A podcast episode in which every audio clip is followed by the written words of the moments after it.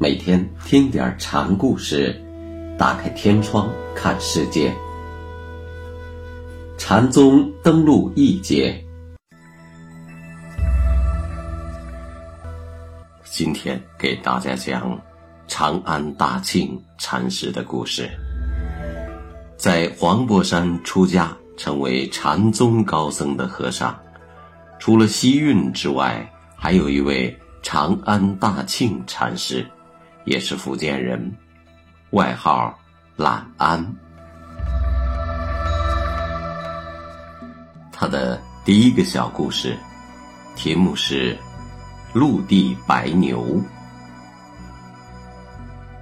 本来大安习的是绿城，后来心有不安，想探究玄机之理，便主张游方。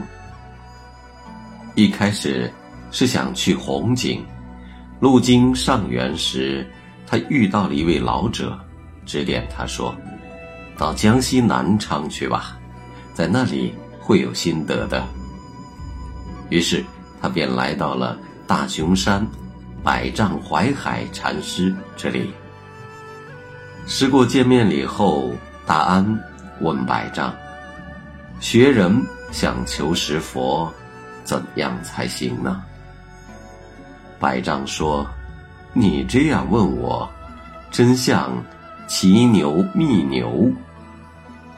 言下之意，自家有佛，何须外求？”大安听出了禅师的意思，又问：“师得佛以后怎么样呢？”就像骑着牛回家一样，百丈回答。不知牛骑回家以后该怎么养着？大安又问：“你见过牧牛人是怎么做的吗？牧牛人手持杖子看着牛，不让它侵入人家的庄稼地里去。”百丈说罢，大安大悟玄知，从此再也不问。如何识佛这样的问题了？百丈和尚的另一位高足，维养宗的创始禅师维山灵佑和尚，在维山开寺说法。大安在出师后就投奔维山，帮着师兄弘法。灵佑圆寂了，众僧都请大安出来继位。住持山门，大安上堂对众僧说：“你们都来投奔我大安，想求什么？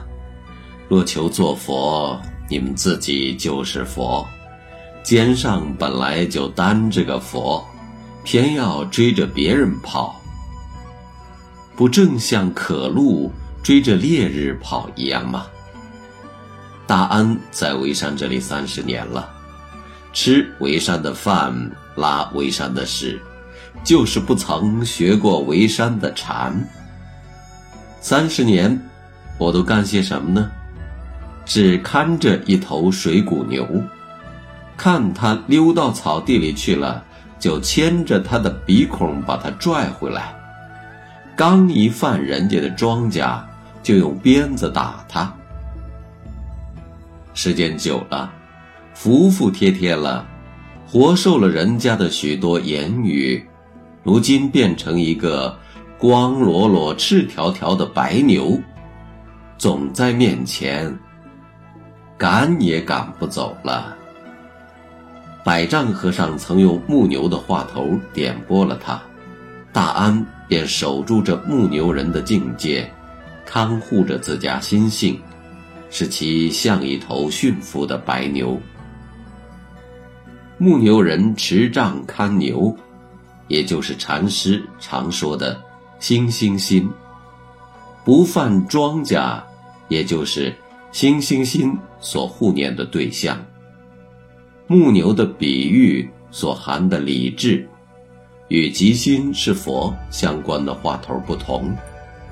他也承认，需有不断的看护功夫，才能达到顿悟的境界。